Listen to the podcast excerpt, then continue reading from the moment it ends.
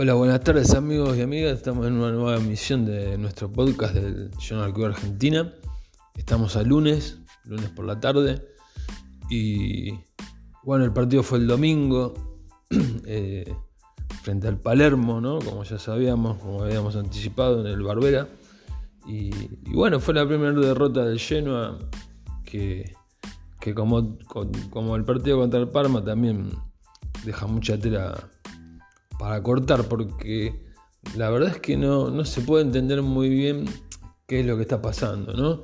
O sea, si bien nosotros tenemos alguna, alguna idea, ¿no? De, por qué sucede esto, eh, la realidad es que no, podemos capitalizar todo el dominio que, tiene Genoa, no solo a nivel plantilla, ¿no? Y, o sea, no, nómina, digo, nombres, sino a nivel juego, ¿no? Porque la verdad es que no juega mal lleno, juega muy bien.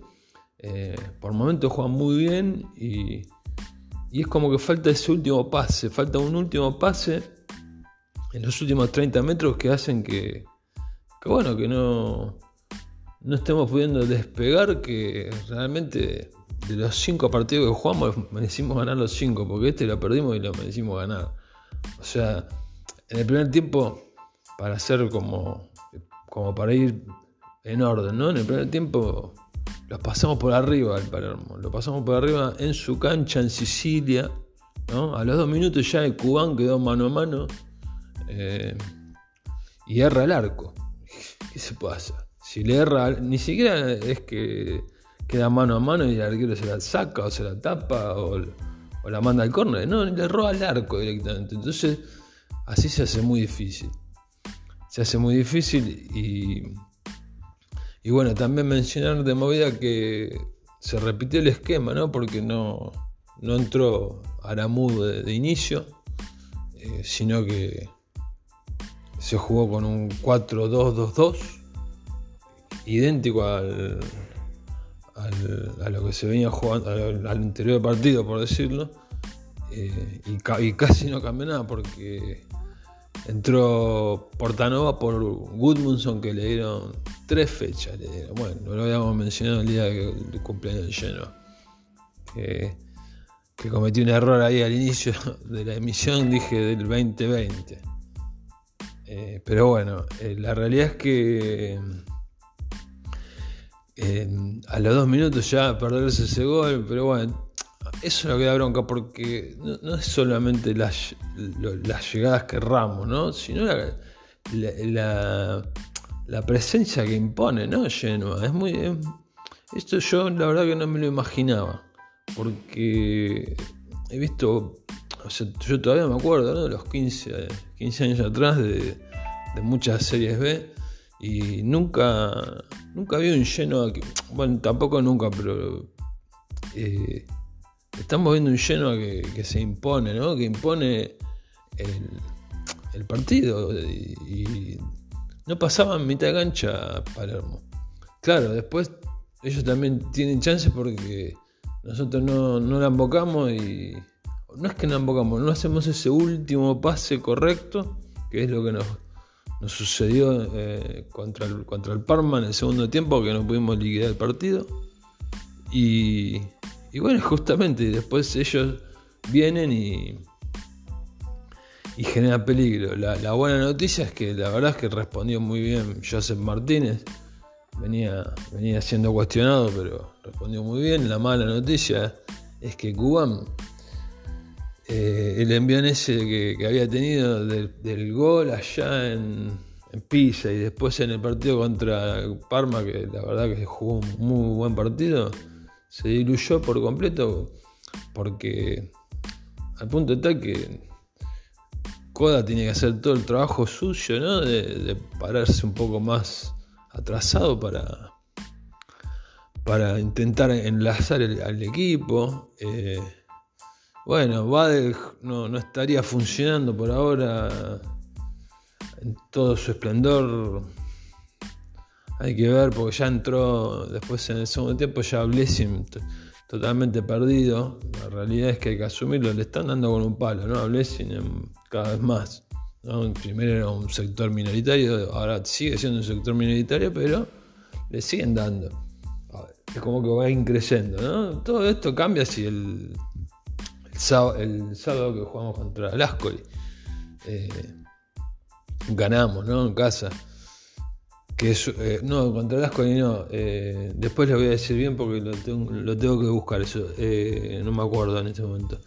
El tema es que todo, todo eso cambia si, si yo no gana el, el, sábado, ¿no? El sábado que casi cerrando la, la, próxima fecha de, de, Serie B, la sexta.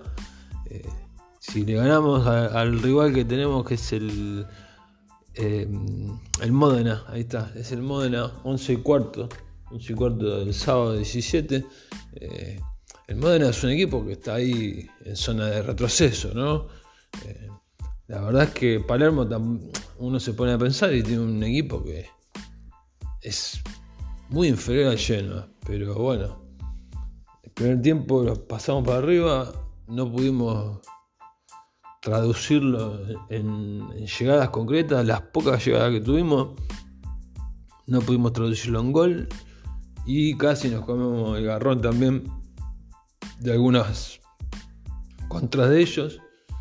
Y, bueno, así fue como arrancó el segundo tiempo, en el que a los cincuenta y pico ya Palermo se aprovechó eh, se aprovechó de, esta baja este bajo nivel que tenemos en los últimos 30 metros y, bueno y metió el 1 a 0 que la verdad es que yo el segundo tiempo terminé muy cabreado porque por decirlo de alguna forma lleno no no fue a quemar las naves ¿no? y acá hay que quemar las naves o sea, si uno tiene un equipo que es muy superior al contrario, va perdiendo a cero y bueno, a poner a poner con todo. Y parecía que a veces se prestaban la pelota entre los, del medio campo, iba para acá, para allá. No, vamos para adelante. O sea, eh, lo de Blessing, bueno, es todo un tema porque terminó jugando con, con cuatro delanteras, o sea, una cosa totalmente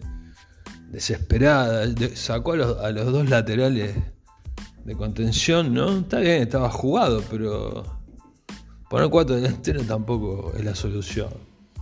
Y, y bueno, e-, esto inclusive lo veníamos charlando entre algunos amigos de lleno que, que estaban notando cierto desconcierto del técnico desde el partido frente a Benevento. Y, y bueno, es Cuestión de ver cómo, cómo se amolda Strutman, que la verdad que cuando entró un ratito, y la verdad que a mí me gustó. A mí me gustó.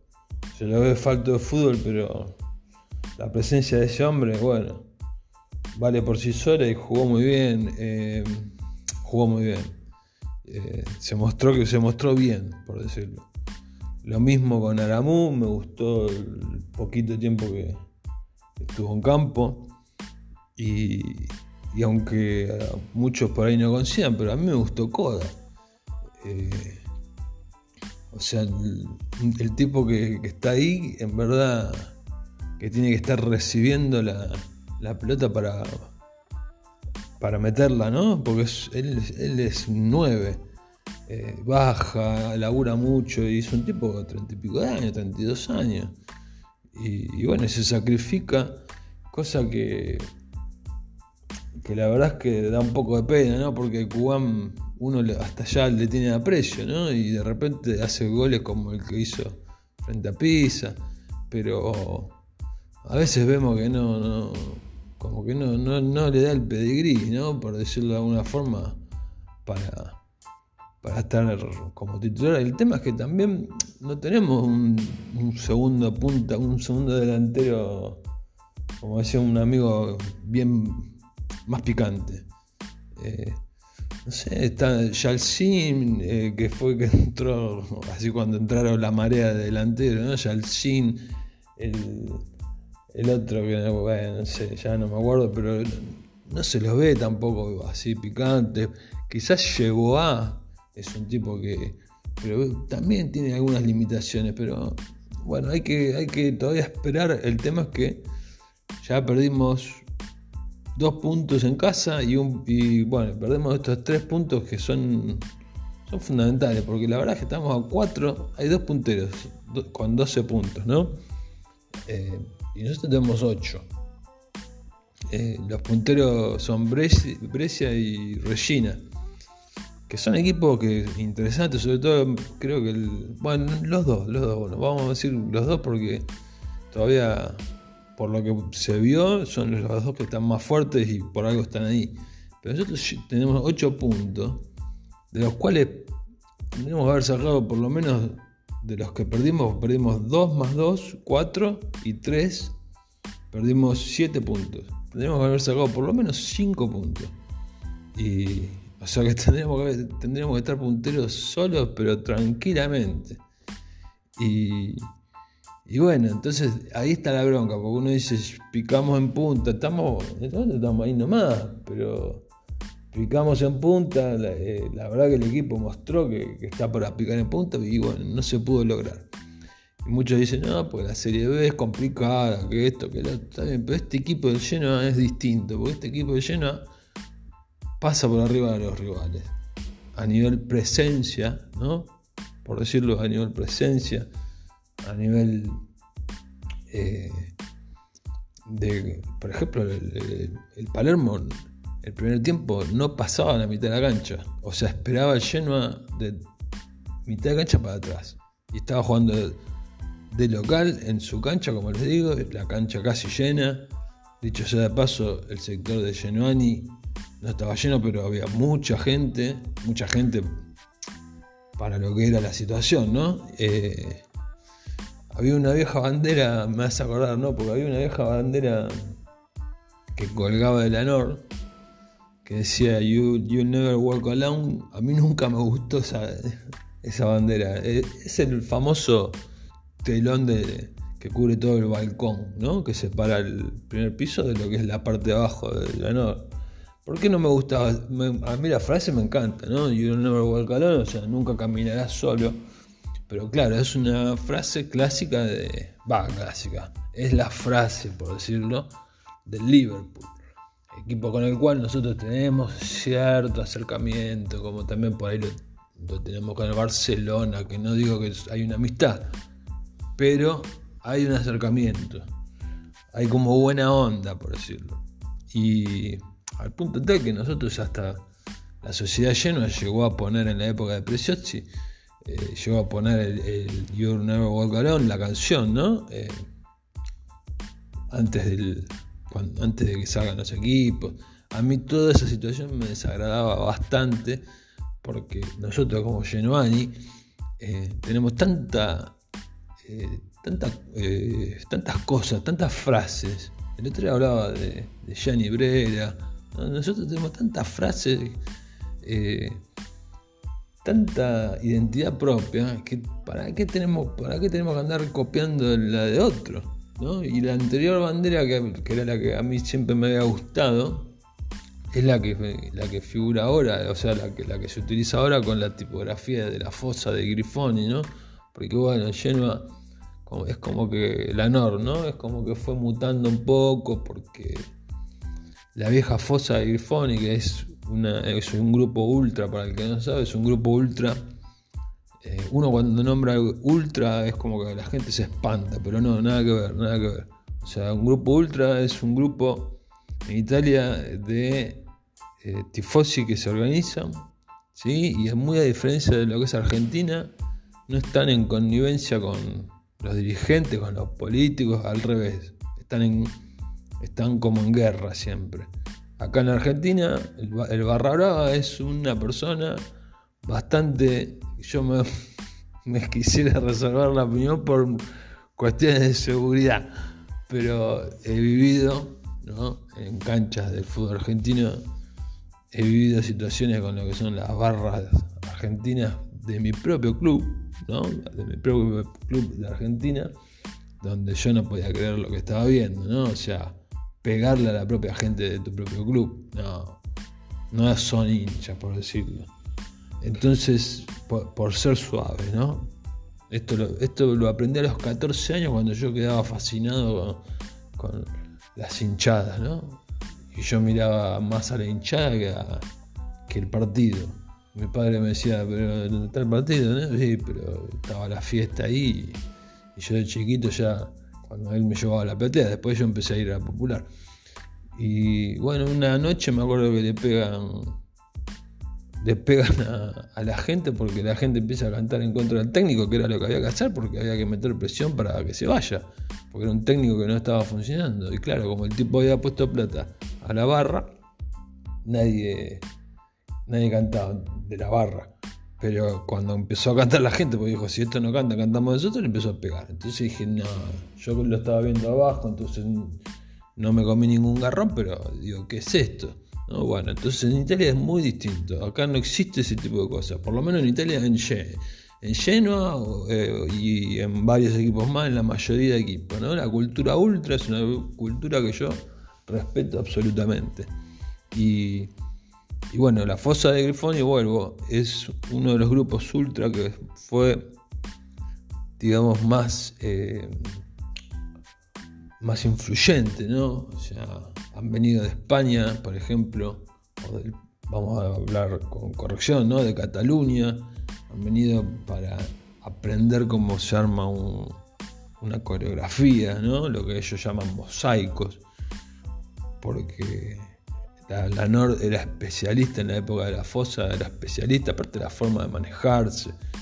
Pero bueno, eh, sucedieron algunas cosas que, sobre todo después de la muerte de España, no de Claudio, Claudio Españolo, eh, que hicieron que tomaran la decisión de disolverse, pero luego pasó mucho tiempo, fueron tomando la posta de distintos otros grupos y hoy por hoy hay como una especie de, de revival, ¿no? Por decirlo, y todo todo comandado por un grupo, ¿no? que tiene otro nombre, pero por ejemplo, utiliza la tipografía de la fosa, entonces lo que cubre hoy el balcón es la misma frase que se llama Forza Vecchio Cuore Rosso Blu, que sería Fuerza Viejo Corazón Rojo y Azul. ¿no? A mí esa frase me encantaba y me encanta y me seguirán cantando y de hecho es una canción también.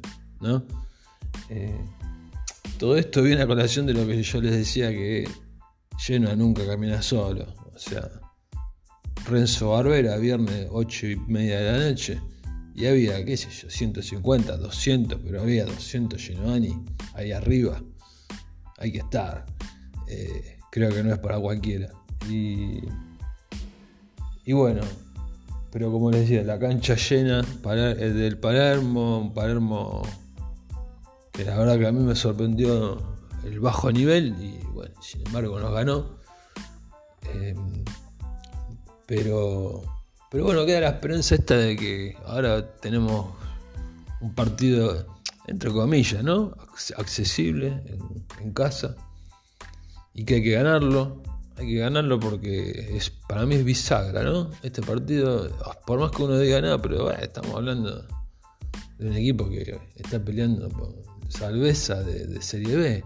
Y bueno, pero los partidos hay que ganarlo. Lo demostró el Palermo, porque la verdad es que si bien yo estaba un poquito preocupado, como les había mencionado, preocupado en el sentido de que no estaba tan seguro que Genoa pudiera llevar los tres puntos, cuando vi el primer tiempo dije, pero esto, es un baile, es un dominio absoluto. Lo que pasa es que, bueno, nos están faltando los últimos 30 metros.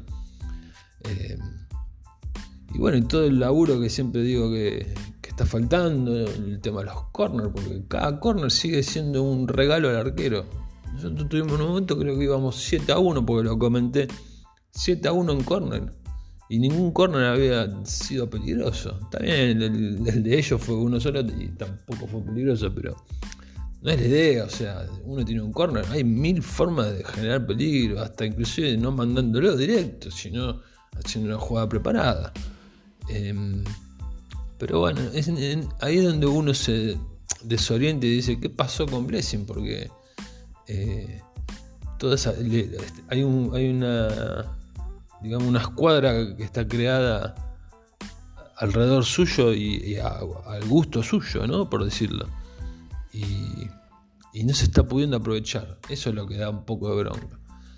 Eh, así que bueno, esto, esto recién empieza, pero en algún momento va a empezar a, avanzar y, estos puntos no los podemos perder. Lo único que también me... Bueno, hay varias cosas que yo puedo sacar en positivo, pero lo que más tomo positivo es el tema de decir que hasta ahora no he visto a ningún equipo que pueda pararse de, pararse de mano con Genoa. ¿sí? O sea, Palermo no ganó porque el fútbol es así. El que mete el gol gana. Pero nadie se nos para de mano, por decirlo.